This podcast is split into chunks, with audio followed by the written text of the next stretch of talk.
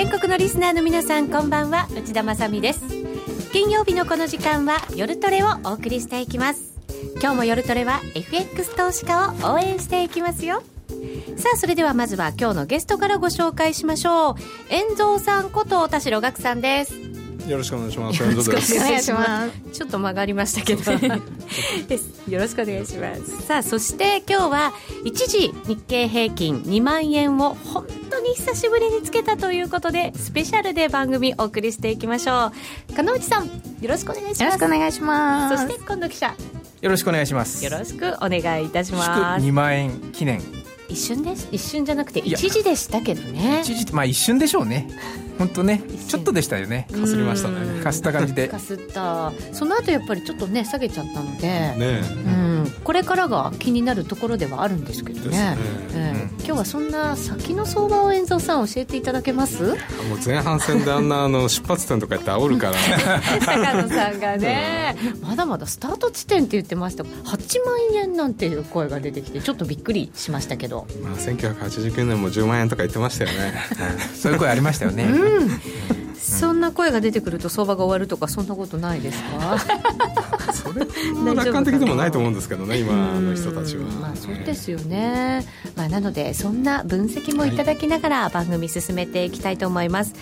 内容は前半と後半分かれて、えー、お送りいたします。まず前半日経平均2万円アベノミクスの評価とこれからの株式相場。そして後半ですが遠蔵さんの4月の為替相場の見通しセルイン銘は来るのか？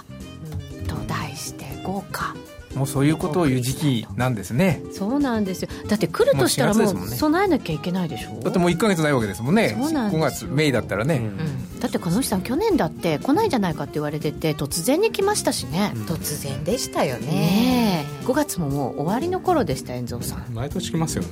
なんででしょうねあれ ね。そこねやっぱりね。でもそれ4月上がるからじゃないですか。4月結構上がってるじゃないですか。でも4月って意外になんか鈍い月も時も多い気がして。4月ね、えー、と10年でいうと日経平均5対5なんですよね、うん、プラマイでいうと。でも高値つけに行ってから下げるっていうのが結構ある、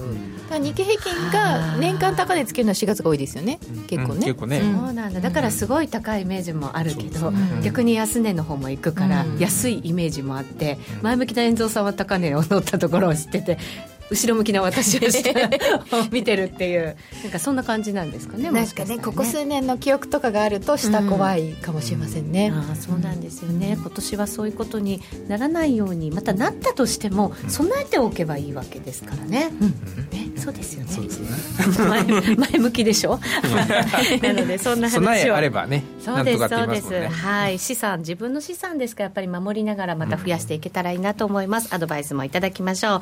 えー、その後は FX 取引をもっと楽しむためのコーナーもあります。ツイッターや番組ブログでご意見、ご質問随時受け付けています。取り上げてお答えしていきますので、ぜひ皆さん盛り上げてください。みんなでトレード戦略練りましょう。それでは今夜も夜トレ進めていきましょう。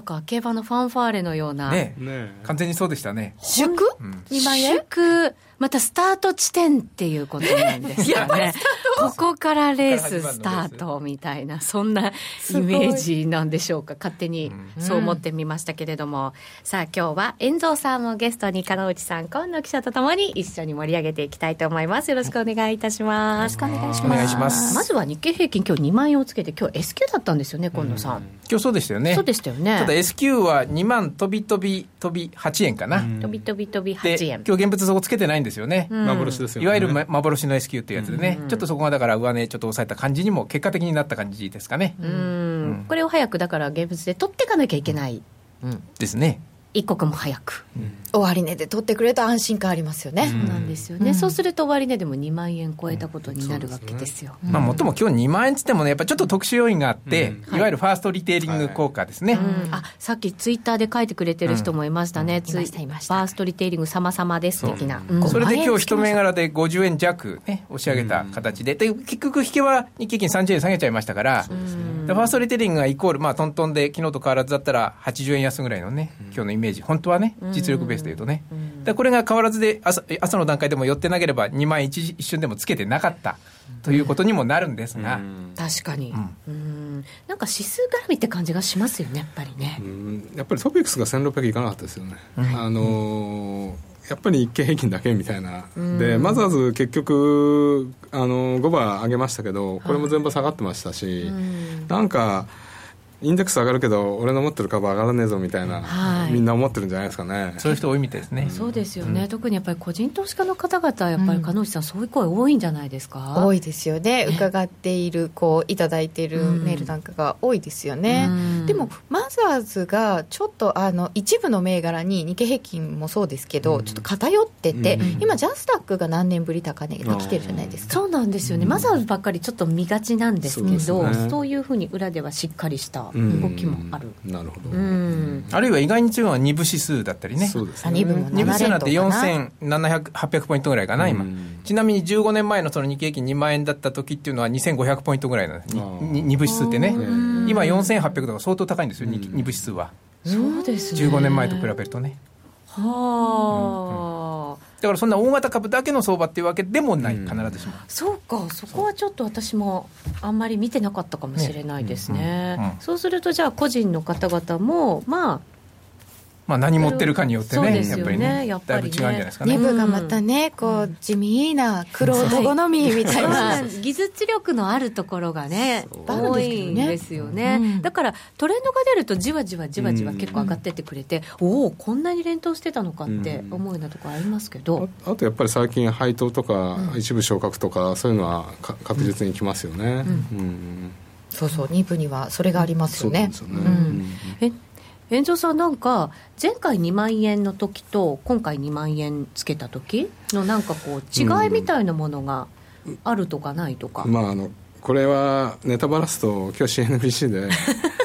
あのセガコメンテーターが言ってたんであこれはさすがにやっぱり昔を知ってる方はすごいなと思って。2000, 2000年のバブルの時にあの IT バブルですね。1989年の。この時2万434円の時に、えーと、PE が305倍、うんまあ、これであの決算が出て79倍になったんですけど、その時10年債の利回りって、5.91%だあ2.17%だったんですけど株価の益回りって0.32%なんで、あのリスクのない10年債の方が、利回り高ければそっちにお金が行くわけないじゃないですか、これからは明らかにバブルだったんだろうとおっしゃってたんですけど今は長期債の利回り0.86に対して株の利回り5.31だし PE も17倍と、だバブルっていうレベルじゃないんじゃないのっておっしゃってたんでああなるほどなと。だからなんとなく上がり方が浮かれてるというよりは、なんか加熱感なく、あれ？今日もついたの？って感じだったじゃないですか、そんなイメージ受けるんですけどね。うん。そうか。加熱感ない感じなんですかね、まあ、言われてますよね。あと本当にその PER が、はい、えー、今はそんなに高いわけじゃないっていうのは、よく言われるんですけどね。どうですか、今度さん。まあ実態がねそれだけやっぱり伴ってるっていうことは言えるんじゃないですかね、企業業績もやっぱりいいですもんね、実際ね、そうですね。でそれを裏付けとして増配したり、自社株買いやったり、もう増えてるわけですし、まあ、そうですね。でしかも決算として終わった期よりも今期、新年度、だから今、2月期のその小売なんかの決算出てますけど、それもまあ小売の場合は特に前期消費税の影響もありましたしね、あんまり良くなかったのが、今期、前期よりいいっていうの予想が大体多いですし、あるいは3月期の今度、新しくこれから出てくる決算も、まあ、今期についても大体増益、見込むところ多いと思いますから、まあ、気象は割と慎重に出してくるかもしれませんけどね、それでも市場の期待としては、やっぱり2桁増益っておかしくないんじゃないのという見方は多いですから。ファンダメンタルズ的にそんなにね、あの、おかしいとか、あるいは P もさっきね、それを裏付けとして17、8倍ぐらいなのか、17倍ぐらいなのかな、新年度予想になるとね、うん、そんなに割高だっていうことにはなんないと思いますよね。うん。じゃあ、しっかりとこう中身を伴いながら上がってきたというふうに理解していいんですかね？まあ、とはいえね。でもね2桁増益でその予想出てると思うんですよね。はいうん15%増益とかって織り込んできてるじゃないですか、うんはい、大和総研とかがそうだから、うん、出してきますかね、うん、どうなんでしょうね、いやでも会社予想はそんなに信じなくてもいい場合もありますからね。だからだから今みたいに加納さんみたいにだから会社とどうせ慎重だっていうことになれば、うん、実際はもっと出てもおかしくないんじゃないのっていう評価ができるのであれば別にそれはね多少おこう差し引いて考えてもいい部分出てきますよね。そうそう。マーケットがどっちで取るかですよね。そうそう。受け取り方でね、うん、うん、でもアメリカなんか見てるとこの前の雇用統計もそうでしたけど決して経済指標が良くないので、そんなにこう日本企業もぐんぐん伸びていけてるのかなっていうのはいけるのかなっていうのはちょっと不安だったりはするんですけどね。ただあの結局雇用統計の結果を受けて、うん、ニューヨークでは全然下がらなかったじゃないですかそうなんですよね、だからあいやみんなあれ見たときに、はい、あもう今週は絶対暴落だと思ったでしょ。暴落とは言わないけど。怖くなりましたやばいと思った最初はね。でもまあ、休みでみんなが冷静になる時間があったからよかったのかもしれないけど月曜とか火曜とか全然落ちないから。でもドル円もどうなんですか？あの予想の半分っていう数字が出た時に、はい、一体どんだけ飛んじゃうんだろうと。しかも薄いマーケットで、うん思ったほどではなかったそうやっぱり118円台って硬いんだなっていう感じは。硬、いですよね。ねだからやっぱり買ってる人たちがいるのかっていうところもあるし、うん、なんか結局はドル円買われちゃいますよね、うん、まあ動いてないとも言うんですけど、ね、またスルスルスルと今日ちょっとねまた下方向になんか行きますけどそれでも120円台の、そうですよね、ね、前半ぐらいまでなので、まあ、為替の話は後からも、はい、詳しく後半で 伺おうかなと思うんですけどでもここまでそのもしかしたら企業業績を伴いながら2枚をつけてきた、まあ、一時でしたけど、うん、そうするとこうアベノミクスのまあそれは評価ができるのかなっていうところなんですか？まあ、アベノミクス評価云々というよりは あの儲けるためには買うしかないって感じなんじゃないですかね。株を買うしかない、だから何なんでしょうね。2年間で2%ってことにこだわりすぎなくても、うん、結果としては、まあ、インフレ傾向にしてみんなを豊かにするのがあのー、その日銀さんのお仕事としてはね、2%で2年で2%にならなかったからなんだって言ってもいやそそこまで言うかっていう、まあ、そうですね。数字じゃなくてやっぱり景気がちゃんと良くなって、えー、みんながやっぱり未来に希望が持てるようになれば、うん、それが一番の効果なわけですよね、うん、本当はね。そもそも2年で2%いけいけますってマーケットをコントロールできますっていうのは、うん中央銀行がマーケットをコントロールできなくなってきたのが最近のマーケットじゃないですか。だからインフレをピタッと2年で2%って、本当はだってみんなさ、2年前にそれ信じてなかったくせに、なんで今になってなんないじゃないかって言っても、まあいいでしょ、そこはっていう。だって最初からみんな無理だって言ってましたもんね、そもそもがね。無理なことをやってるなって無茶だろうってみんな言ってたわけですからね。だってあの、アベノミクスが一番スタートのところで国民が一番信じてないって言って、ね、よく言われましたけどね。信じてないうちに外人が買っちゃってみたいな感じでしたよね。ガーッとこう持ち上げられてった感じしましたけど、明らかにその外に出た工場が日本に戻ってきたり、インバウンドとか、まあ、かつてはほら、円安だからインバウンドがあったわけで、はい。まあ、いろいろビザの問題もああのあるんでしょうけど、うん、そういうこと、効果は確実に出てるんで、まあ、そこが、まあ、どこまで続くかっていうところですよね。だからまあ、うまくいってんじゃないですかね、うん、この前も百貨店であの服を試着しようと思ったら、はい、海外からの方々がわーってみんなで荷物をその試着室に置きまくって、うん、何人もで着替えてるんですよ。でなかなか入れなくてみんなこう行列になって並んでるみたいな、日本人並ぶみたいな、そんな光景がありましたけどね。うん。あこれがこれが爆買いかと思って、うん、なんかこう目の当たりにしてちょっとなんかドキドキしましたけど、うん、まあそれだけですけどね。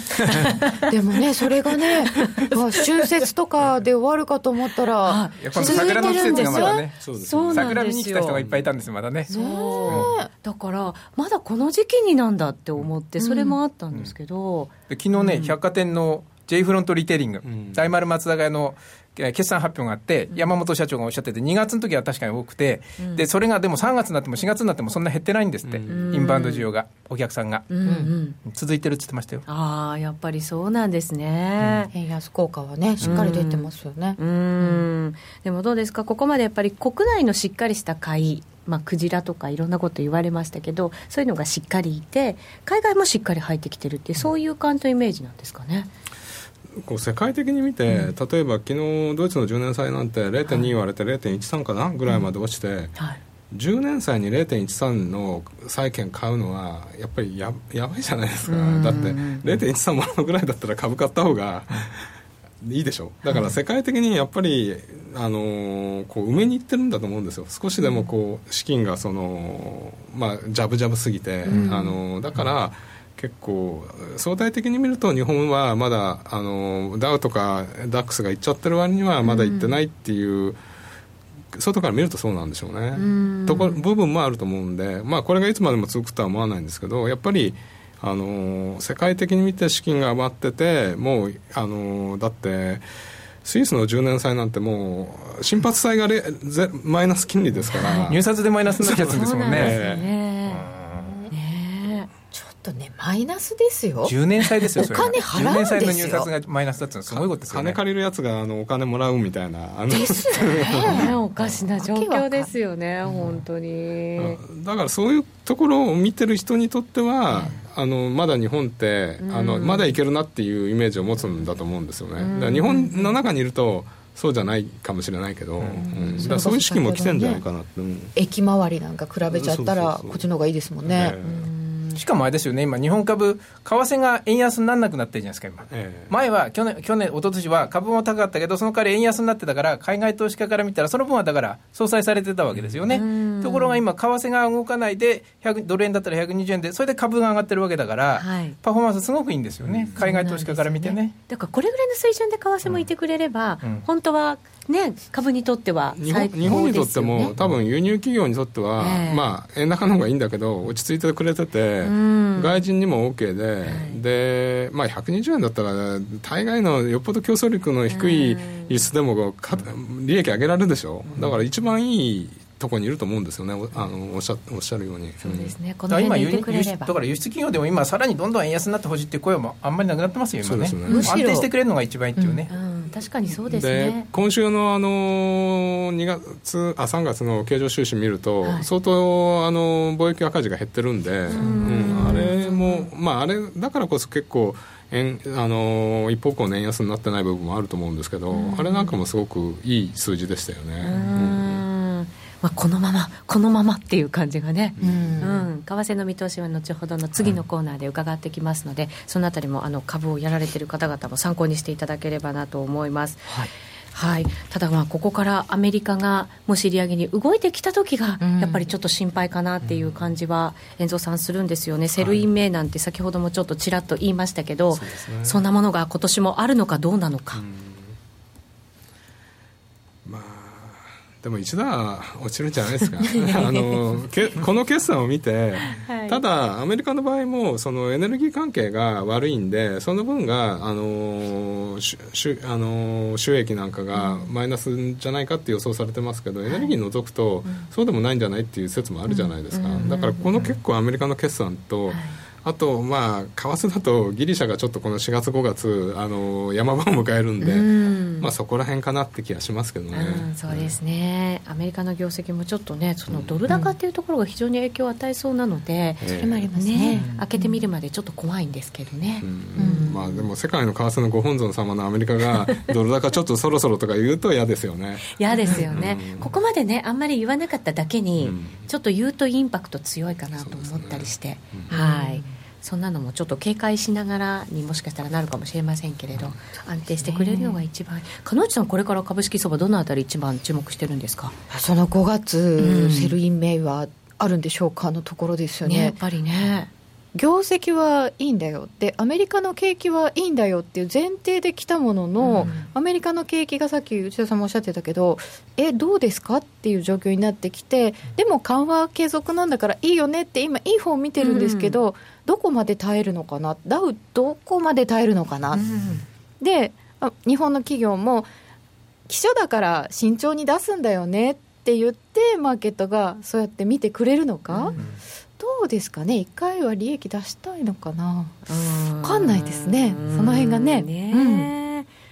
今野さんはどのあたりにポイントを置いてますか？今のね、でも相場、うん、アメリカとやっぱり日本でもだいぶ違う部分も多いですよね、うん、だからそもそもだから為替はあっちはドル高なわけじゃないですか、うん、で日本は基調として円安じゃないですか、去年と比べればね、前期と比べてもね、で、ね、それもだいぶ違うでしょうし、あるいは今の相場付きが日経平均まあ2万円乗せたの原動力が輸出関連じゃないんですよね、うん、内需系ですよね。だからアメリカの景気回復とか、あるいは海外の景気回復で輸出が伸びてっていうシナリオではなくて、国内のデフレ脱却を買ってる株式市場なんですよ、うん、小売りだったり、あとは食品だったり、主力の内需のところが引っ張ってる相場なので、はい、そういう意味では、世界景気では良くなって、輸出で回復するっていうんじゃなくて、やっぱり内需を買ってる相場だっていうのが一つポイントだと思うので、そういう意味ではね、そんなに海外、アメリカがまあ、もちろん影響は小さくないとあるとは思うんですけども、はい、でも同じように引っ張られるかなっていうと、ちょっと違うかもなっていう気もするんですよね。うん。なんとなくでもお話聞いてたらここまでの上昇って、うん、なんかこうふわっと持ってきたんじゃなくて着実になんか積み上げてきた相場なのかななんて、そんな気がしました。うんだから加熱感ないのかもしれないですね。ねそうですね。あの2年前の5月って加熱感あったじゃないですか。はい。去年じゃなくて一昨年ですよね。去年ですかってありましたけど、 Sell in May 5月、一昨年のイメージが強いですよね。バーナンキさんがテーパリングの出た時ね。一昨年か。あの時はでもやっぱり日経平均だけ上がってるところがありましたよね。マザーズはもう5月8日に高値打って結構下がってて、で。日経平均だけ上がってましたもんね。そうで先物がガンガンやってましたからね,、ねその時とはやっぱりちょっと違ってきてる感じはあるのかもしれません、ねセルインメモだから注意しながら、でももしかしたら、ね、このままじわじわなんとなく硬くいってくれそうな気もするんですけどどうなんでしょうね。もう低温でこうじわじわじわじわいくのがいいですよね、一番いいですね、いいですね。加熱感なくね。少しずつね、そう思います、さあ今日は日経平均一時でしたが、えー、2万円を久しぶりにつけたということで、えー、金内さんと近藤さんにも加わっていただきました。ありがとうございました。ありがとうございました。気になるレースが今すぐ聞ける。ラジオ日経のレース実況をナビダイヤルでお届けします。開催日のレースはライブで3か月前までのレースは録音でいつでも聞けます。電話番号は0570-008460 0570-008460 0570を走ろうと覚えてください。情報量無料かかるのは通話料のみ。ガイダンスに従ってご利用ください。ラジオ日経のレースアナウンサー養成講座では第27期4月生を募集中。一瞬の攻防を音声で伝える競馬実況のノウハウはどのスポーツ実況にも活かせるラジオ日経だからこそ学べるスキル。アナウンサー番組キャスターを目指す方。またレースの知識を深めたい。好きな分野で話し方を学びたい方もこの機会にぜひご参加ください。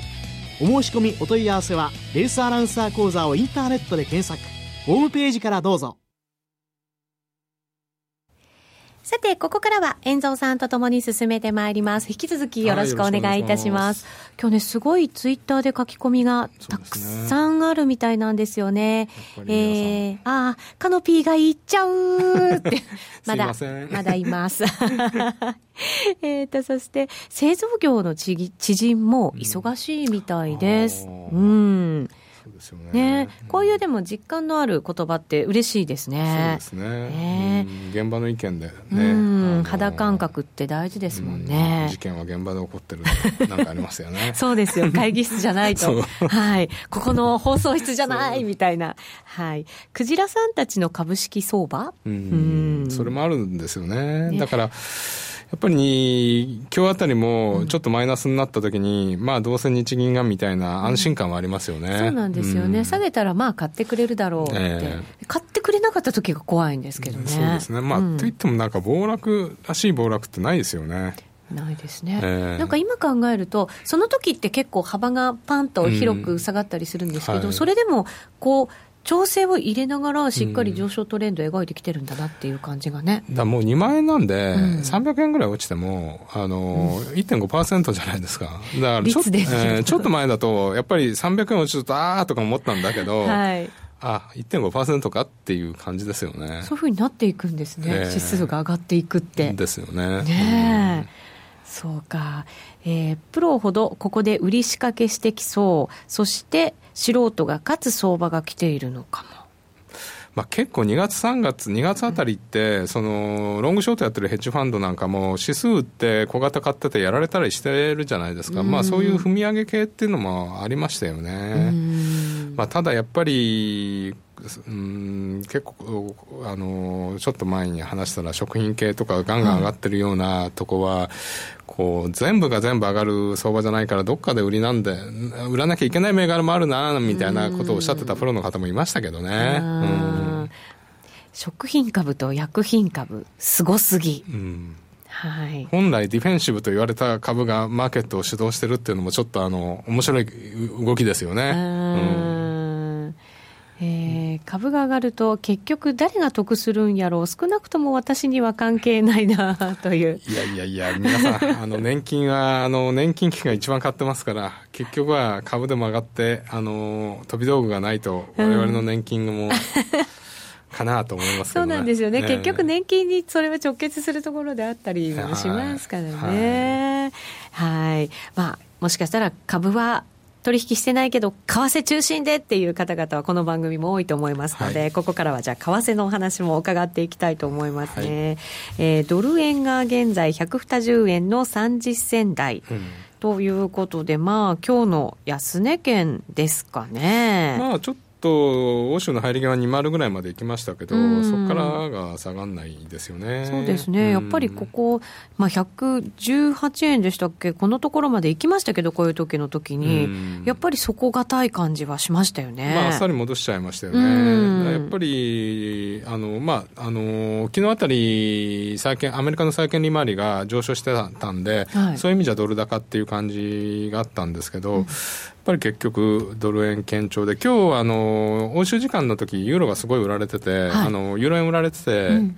あのそういう時ってほらリスクオフみたいな感じで円高になりやすいんですけど、えー、ドル円がそんなやっぱり落ちなかったですからね。そうなんですよ、ね、止まっちゃいましたよね、えーうん、だからクロス円も最初そっちにこうつられたんですかね。こう、はい、ちょっと弱い感じはあるんですけど、ちょっと前やっぱりリスクオフの円高っていうのがあったんですけど、うん、なかなかなんかもうそういう相場があんまり見られなくなっちゃって。ってますよね、うん、なんかこう一方的に円だけが買われるっていうことってないですよね、うん、本当に、うん、まあ、かといってガンガン上がる感じでもないんですけどね、株から見るとさっきもあのあんまり動かず、ほどほどのところにいてくれるのが一番いいなんて思いましたけど、まあ、ドル円取引されてる方にとっては、もうちょっと動いてほしいかもっていう声が聞こえてきそうですね。まああの金曜日の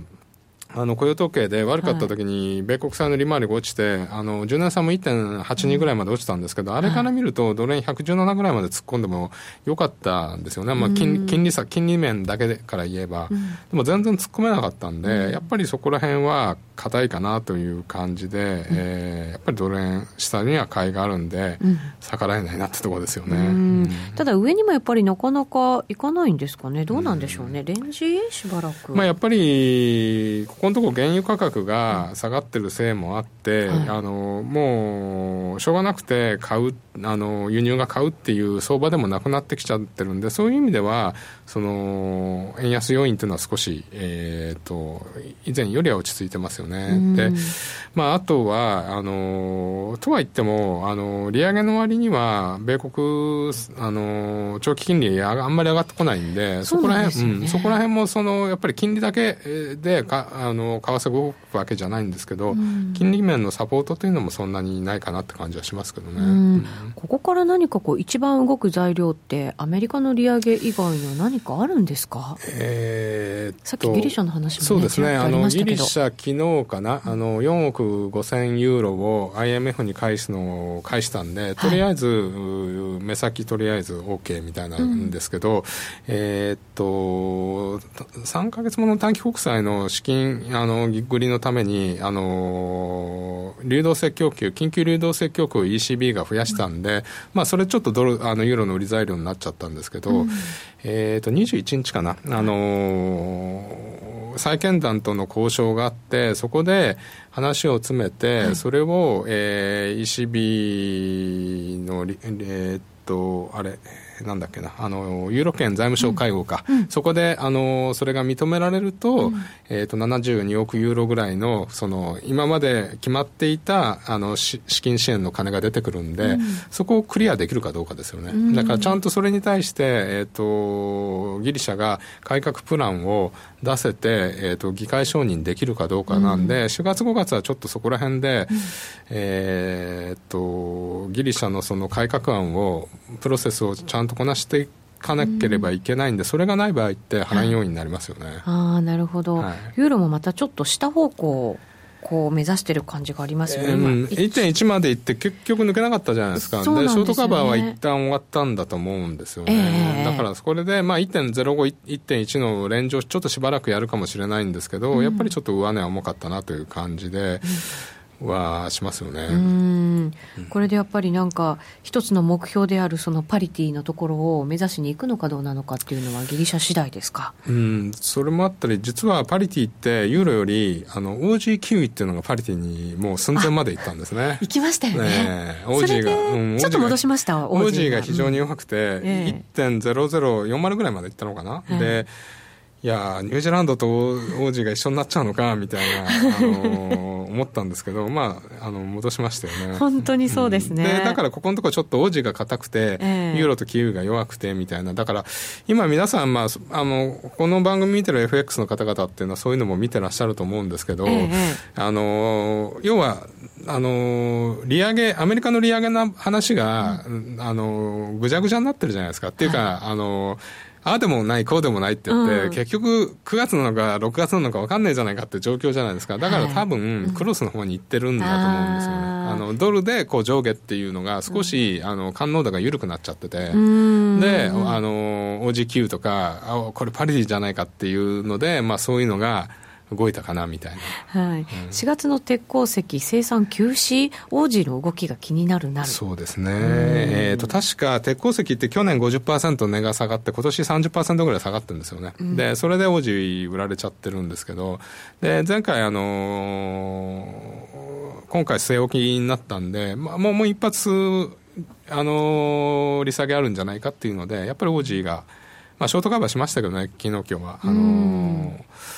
まあ、売られてますよね、うん、中国のやっぱり景気が直結するところでもありますもんね、鉄鉱石なんかもそうですけど。そうですよね、まあ、でも中国は、あの中国もあの流動性相場になってるじゃないですか、今日、はい、あの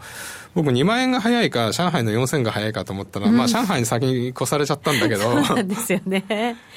とんでもないのは、香港株、反戦とか、要は、あの、中国から直接なんかこう投資できる枠ができて、それで我先にって買ってて、反戦とかがすごいんで、だから結構中国もあの景気悪い悪いと言われて、スローダウンしてるんだけどだからけあの利下げあの PBOC 人民銀行が利下げをして、それが株にいってるってなんか中国も全く資本主義じゃないかみたいな感じですよね。本当そうですよね、話聞いてるとね変わらないですよね。だからやっぱりちょっと流動性相場ですよね、さっきいや前半で言ったようにあのもうとにかくあの上がりそうなところに金がいってるみたいな、うん。うん、来週中国 GDP の発表、ね、そうですね、まあ、これ結構重要かなと思うんですけど。そこをこう見ながらまたもしかしたらどちらかに動くなんていうことがあるかもしれませんけど。なんかこの春とか4月とかってオセアニア通貨、強いことが多いだそうですよ傾向的には。なるほどなるほどなんか季節用意みたいなのがあるんですかね、日本人日本人の新規マネーですかね、いやかつてはニュージーランドとかオージーって、日本人のお金がすごい入ってて、はい、あのあちらの偉い方とか、日本に来ると必ず投資家回りをしてたんですね、まあ、今でもそうなんだと思うんですけど、まあ、今、中国の金も入ってね、一時あの、人民銀行がニュージーランドに投資するみたいなのを2年ぐらい前に行った時ニュージーランド、ポンと跳ねましたもんね。はい、うん、そうでしたよね。日本人があののやっぱりオージ円とかニュージーランド円ってやるの日本人ぐらいしかいなかったんで、ん。あの日本人マネーのオージーニュージーランドのに対するプレゼンスって結構でかいと思うんですけど。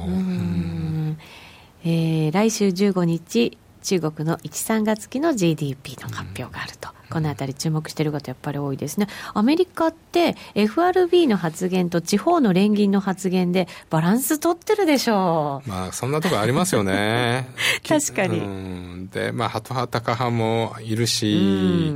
でおそらく、あのー、マーケットの動きを探ってるんだと思うんですよね。あその発言でどんなふうな反応をするのか、うん、そういうのも少しあるんだと思うんですよ、うん、だから特に今回みたいに利上げをするときって、うん。まあ、とにかくやっぱりマーケット崩さないようにやるたいわけなんで、まあ、できれば対話しながらやりたいですよね、本当はね。うんまあ、だから、ただ何度もあのこう最近の傾向として、あの FF 金利の先物なんかを見ると、やっぱり6月ないなっていう、低いんですよね、で9月か12月かっていう感じなんですけど、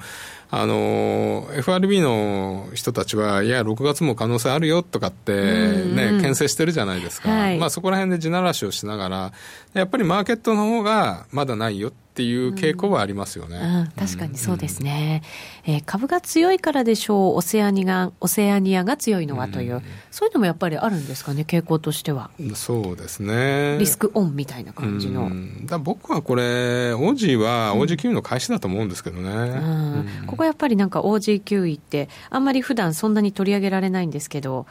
このところ皆さん結構注目してますよね。そうですね、ね、やっぱり歴史的なレベルだったんであのちょっと王子キウイは皆さん見てたんじゃないですかね。まあ、ユーロ王子もあのユーロ王子できる日本人の方でも結構やってらっしゃいますけどね。うん、うん、そうですね、えー、あるあるオセアニア両方持ってるって書いてくれてます、うん、素晴らしい。素晴らしいですね。羨ましいですね、うんえー、ギリシャ永遠に資金枯渇だなっていう コメントも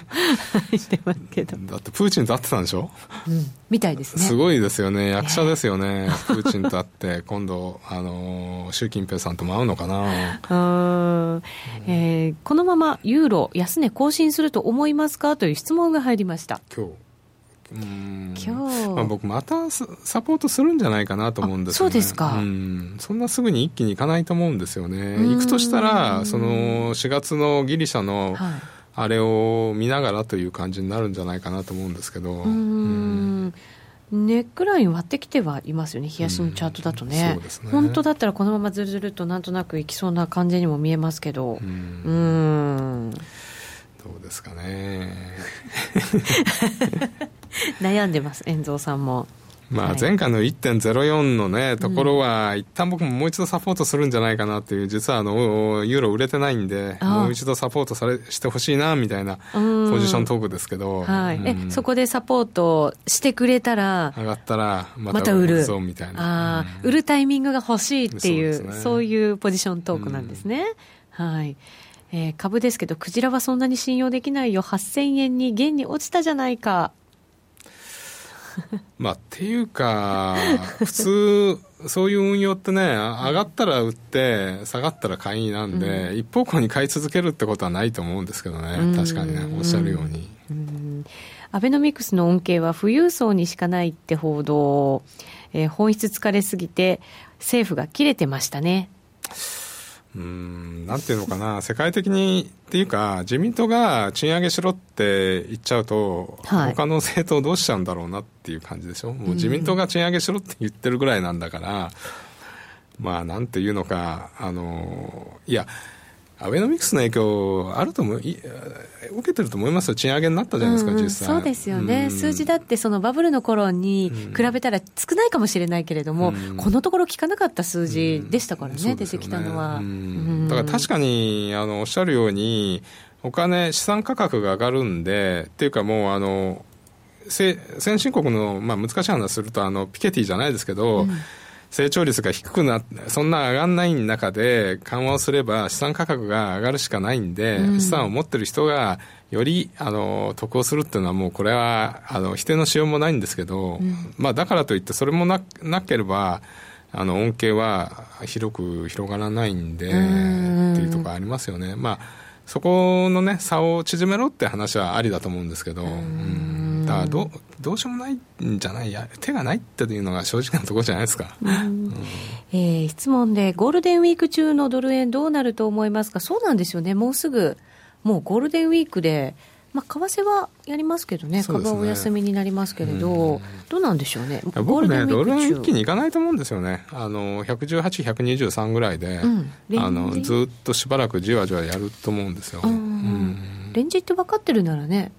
最初からいやでもね、123、4円超えてくるってことは、え次のターゲット125とか127でしょ、うん。あの、はい、それを5月にやるかっていうと、まだかなっていう気がしますね、なんとなく。あの勘ですけど。勘ですけど、経験から。いや、経験ってことじゃないんですけど、もう少しこう、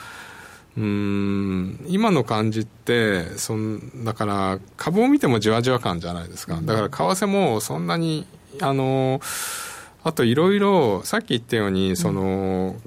貿易赤字が減ってるとか、で、今、このおそらく株を買ってるのは外人マネーが来てると思うんで、それ多分実需の買いだと思うんですよ。うん、ヘッジファンドみたいに先物買って、ドル円買って、両方でこうやるような連中じゃないってことは、うん、実需実実需の株買いは円、円買いも伴うんで、うん、そういうのもあって、やっぱりしっかり上値ではドル円売られてくるような気がするんで、それを考えると、一気にここから122、3円を超えて、125、26まで一気にいくような相場ではないと思います、うん、なるほど、そうすると、じゃあ、ここ1か月ぐらいで、遠蔵さんが攻めたいと思うのは、どんなところですか？やっぱりユーロですよね、4月、5月あるんで、うん。はい、ユーロどっかで売りたいし、戻りがあったら売りたい。そうですね、うん、あとやっぱりオージー、キウイあたりと、はい、あと5月、英国の選挙があるんで、はい、でまあ、あのポンド結構下が下がってるんで、まあ、ここら辺の通貨って結構面白いと思うんで、うん、ドル円よりやっぱりそっちかなって気がしますよね。動きもありますしね、はい、うん。今、動きがあるところをじゃあ攻めていく感じのイメージで。そうですね、それで結構あのさっきね王子キウイ持ってらっしゃる方いらっしゃいましたけど王子とキウイ結構動いたんで、はいうん、まあ、それで結構十分かなという感じはしますよね。結構もう十分な感じ。え結構王子もキウイもこの上下で動いたじゃないですか。そうですね。うんだから王子キウイやられなくても、例えば最初に王子売ってて、はい、で、反転局面でニュージーランド買ってとか、うん、そういうことをやられてた方って結構成功してると思うんで、はい、あの、いろいろチャンスあったと思うんですよね。うん、ね。だから、やっぱり5月イベント、あの、まあ、4月、ただ4月30日に、うん、あ、そうだ、これ、4月30日に展望レポートあるじゃないですか。はい、ありますね。で、えー、あの、そこまではまた緩和ネタって、あの、出てくると思うんで、それ、には乗った方がいいと思うんですよね。なるほど、はい、はい、そこはじゃあ乗り遅れないように、はい、私もちょっと頑張ろうかなと思います。今日のゲストは遠蔵さんこと田代岳さんでした、ありがとうございました。それではここでお知らせです。ドル円が大きく動き始めた今だからこそ、選べるミラートレーダーで FX トレードにチャレンジしてみませんか？FX プライムバイ GMO の選べるミラートレーダーは、ストラテジーと呼ばれる運用実績の高い投資戦略を選択するだけで、24時間自動で売買、収益チャンスを逃しません。また、為替のプロが厳選したストラテジーのパッケージ、ストラテジーパックも多数ご提供しております。システムトレードを始めるなら、FX プライムバイ GMO の選べるミラートレーダーをご利用ください。株式会社 FX プライムバイ GMO は関東財務局長金商第259号の金融商品取引業者です。当社で取り扱う商品は価格の変動などにより投資額以上の損失が発生することがあります。取引開始にあたっては契約締結前交付書面を熟読、ご理解いただいた上で、ご自身の判断にてお願いいたします。詳しくは、契約締結前交付書面などをお読みください。ソニーの卓上ラジオ ICF-M780N 好評発売中。デザイン操作性もシンプルなホームラジオです。ラジオ日経のほか AM、FM が受信できます。お休みタイマーと目覚ましタイマー機能付きで価格は税込1万800円。送料が別途かかります。お申し込みは0335954730ラジオ日経通販ショップサウンロードまたはネットショップサウンロードまで。CD 金井さやかの90日で仕上げる TOEIC テストステップバイステップコーチング好評発売中。500分にも及ぶ音声ファイルとボリュームたっぷりの PDF ファイルを1枚に収納。しっかり確実にテストに向けた指導を受けることができます。お値段は税込5400円。送料が別途かかります。お申し込みお問い合わせはパソコンスマートフォンからラジオ日経ネットショップサウンロードまでどうぞ。夜トレ、高野康則の今夜はどっち？このコーナーは、真面目に FX、FX プライム by GMO の提供でお送りします。ここからは FX 取引を真面目に、そしてもっと楽しむためのコーナーです。高野さん、よろしくお願いいたします。よろしくお願いします。そしてミシェル、よろしくお願いします。冒頭に、僕が資料をそこに置いてきちゃったんです。スタッフの方すいません。スタッフの方取ってきてください。お願いします。そしして病み上がりの鹿野内さんは帰りましたので皆さんご心配なくということで、来週はまたね、鹿野内さんが元気に担当してくれます。まだちょっと喉の調子が少し悪いって言ってましたので。ないっていう顔してるな、ないって顔する？ちょっと自分で言ってきます。どうぞ言って本当ですか？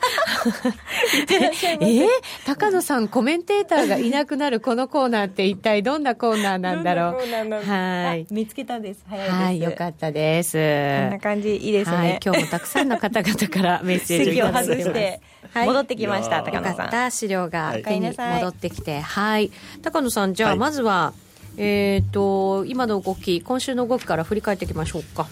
そうですね、はい、まああの、はい。ちょっと先週のあの雇用統計のびっくりするぐらい弱い数字は何だったんだっていう、はい、なんか1週間経ってみたら、何のことはない、元に戻ったというか、元以上に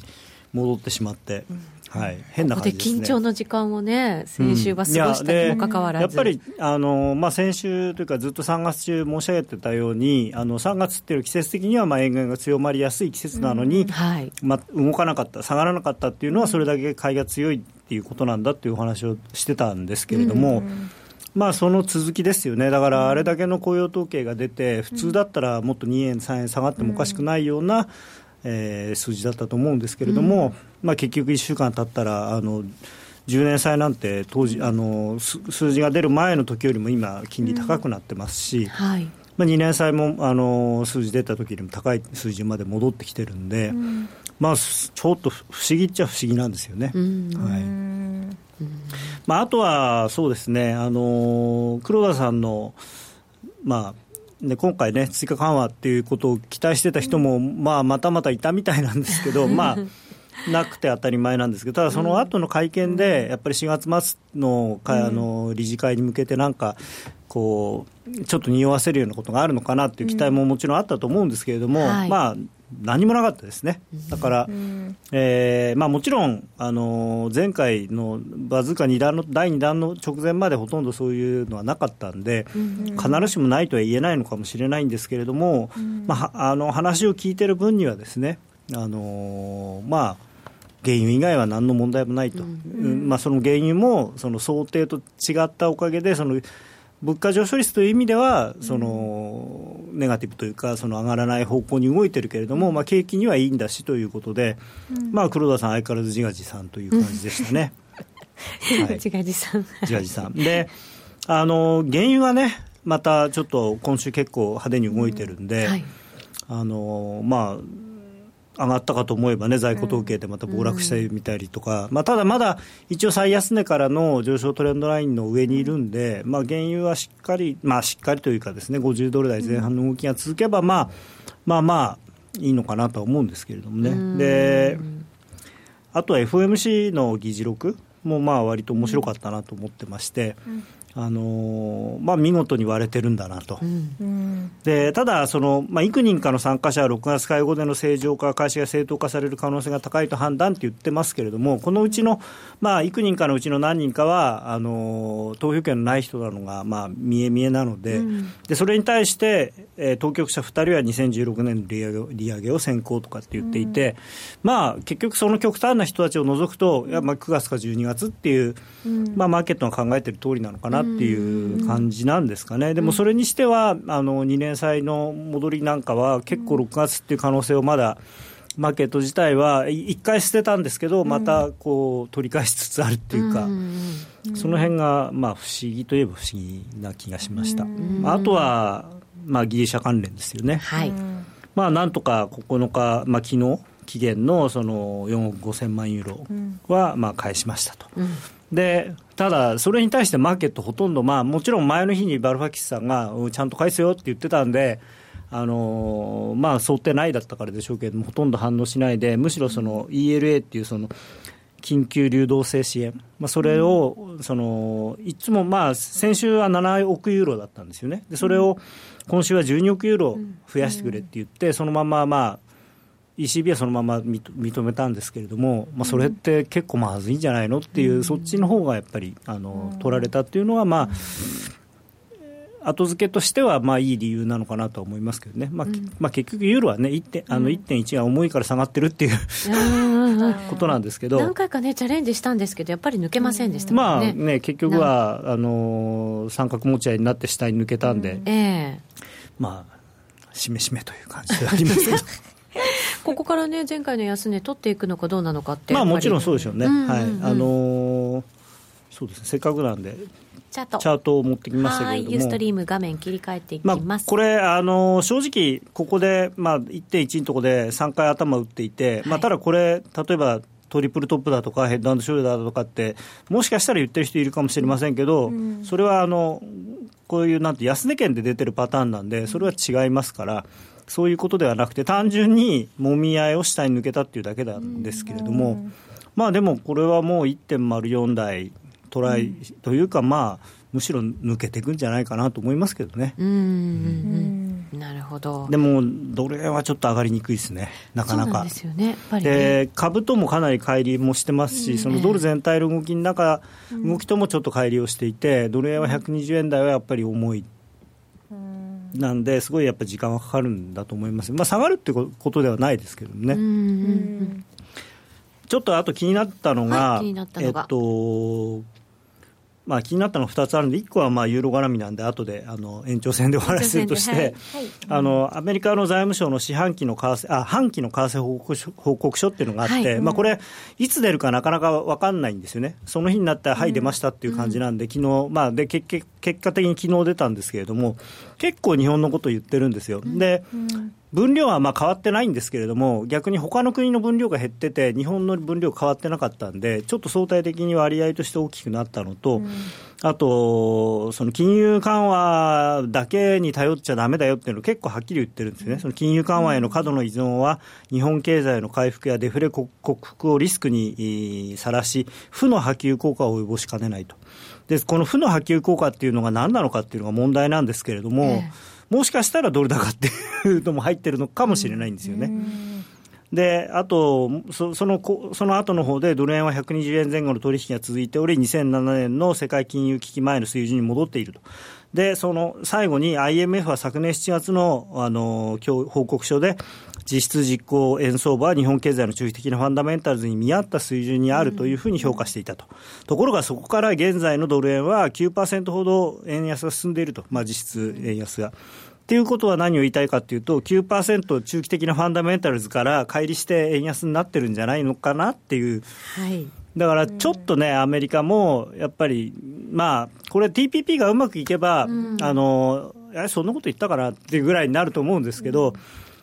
ちょっと布石っていうか、うん、あの TPP がうまくいかないと、まあ、お宅はなんか、円安にして、なんか輸出儲かったとか言ってるけど、そんなことでいいんですかって言われるかもしれない。プレッシャーかけてきそうですね。うん、その時の材料をこうちょっとこう、うん、なんていうの置いた、布石を置いたっていう感じで。はいまあ、実際ね、トヨタとかすごい儲かってますからね。そうなんですよね。まあ、それは必ずしも円安のせいだけではないですけれども、でもやっぱり円安のせいもあるでしょうって言われちゃう。うこれから企業業績がどんどん出てくるところでもありますから、まあ、アメリカもね、昨日ぐらいから本格化してますから、アメリカの方がちょっとネガティブな感じになって、日本が輸出、まあ、全体としてはそれほどでもなくても輸出関連がすごくいいっていうことになると、うんまあ、これで TPP がもしね、うまくいかなかったり、あとはあの沖縄の基地の問題とかうまくいかなくなったりすると、まあ、どこでこう変な横やりが入るかっていう心配はちょっとありますね。ただあのまだまだそこそれは実際にそうなってるわけではないので、うん、今のところヘッジファンドとかも別にドル売ってくる感じもないですし、うん、ただ、上値を積極的に買えないっていうのは、こういうのもちょっとあるのかなと。うん。ドル円崩れそうだねっていうコメントが入りました、チャート的に見ると、そういう感じなんですか、いや、ドル円崩れそうではないですけどね、あのまあ、ただまだもみ合いの中なんですよね。あのまあ、これはすごい一一目金公表的な考え方をすると、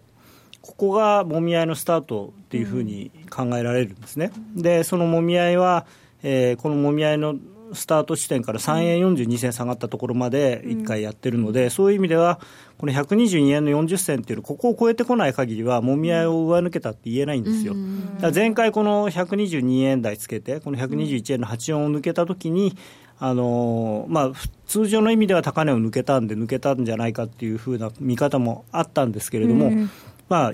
均衡表的な考え方でいうと、まあ、ここがもみ合いの中、うん、まだ中なんでこの2円台の半ばっていうのを上回らない限りはちょっと、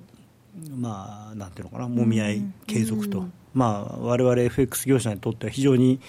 よくない、うん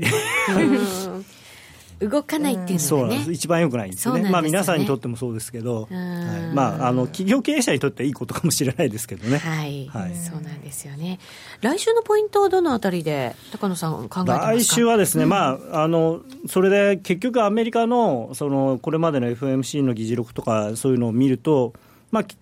結局というか、その言ってる通りで、まあ、数字次第だということ以上でも以下でもないと思うんですね。だったらやっぱりアメリカの景気指標はすごい大事ですねということで、まあ、来週でいうと火曜日に小売売上高がありますので、これ、まあ大事と、あとヨーロッパはまあ ECB の理事会あるので、もちろん特段何か新しい決定がされるとは思わないですけれども、まああのドラギさんがね、まあ、どんなこと言うのかっていうのと、まあ、あとはギリシャ関連のことについても何か発言があるかもしれないんで、まあ、ちょっとあれかなと。であとは、まあ、普通にニューヨークの製造業のニューヨーク連銀の製造業景気指数とか、うんまあ、あとオーストラリアの雇用統計なんていうのもありますけどね、オーストラリアの雇用統計、すごいぶれるんで、そうなんですよね、それで結構降らされますよね。まあでも、元がちっちゃいですからね、分母が、だからあの多少、多くても少なくても、なんかあんまり、例えば、どっかの工場1個がその辞めたらその予想が倍違っちゃうとかっていう、そのぐらいの桁じゃないですか、アメリカと違って。なんであんまり気にしなくてもいいのかなと思うんで、まあ、多分短期的にはね、すごい動くんで、まあ、注意がいるかなと。そうですね、アメリカの景気にやっぱり注目が集まってる中ですから、一個一個の指標がね、まあ、重要になるかもしれませんね。CPI もあるし、ミシガンもあるし、来週はすごいいっぱいあるんですよね。えー、うん。うん、CPI もでもどうなんですかね、まあ、CPI、まあややっぱあの FRB は CPI じゃなくてあの PC コアっていう数字を見てるんで、はい、まあ、もちろんこの CPI も上がもうちょっと上がってこないと PC コアももっと上がってこないですから、大事ではあるんですけれども、はい、はい、さあそれでは高野さんそろそろ行きましょうかね。ちょっとチャート見ないと。チャート見ないと。はいチャート見ていただいて答えを出していただきましょう、はい、高野さん今夜はどっち？と待ってくださいね、今、見てます。ミシェルが声を揃えて言ってやっぱりユーロ売りたいですよね。やっぱりユーロ売りたい。う。ん、で、今ちょっと戻ってきてるんで、みんなドルかと思ったのに、うん、ドルじゃない。ちょっと1.06の、まあ、20近辺ぐらいまで戻ってくれれば、売りたいかなと、はい、戻ったところですかさず、うん、今ちょうどね少し戻ってきてますからね。そうなんですよね、はい、ドル円がちょっと今下方向ですかねまあドル円、まあドル円も買ってもいいと思うんですけれどもね、おしめで。ドル円も。今日の安値か、120円12銭ぐらいまで来たので、まあこれはドル円はあれでしょうね、ちょっとあの、まあ、外人さんにしてみれば、うん、なんで2万円乗ったのにそこから売るんだろうっていう、でなんか、だよっていう感じでドル円も売ってるんじゃないですかね。うん。そういう感覚なんです、いや、やっぱりね、日本人の特に投資家の方もそうだし、まあ、機関投資家もそうなのかな、はい、あの新値は売りなんですよね。やっぱりそう言いますもんね。だからそこはねあの違うんですよ。あの西洋人的な考えは新高値は買いなんですよ。トレンドフォローなんですよね。ところが日本人は逆張りが大好きっていう、はいまた後ほど延長戦でも伺っていきます。高野康則の今夜はどっち？このコーナーは真面目に FXFX プライム by GMO の提供でお送りいたしました。さあラジオの前の皆さんとはそろそろお別れのお時間です。ユーストリームをご覧の皆様引き続き延長戦でお楽しみください。それではこの辺りで失礼いたします。さようなら。さようなら。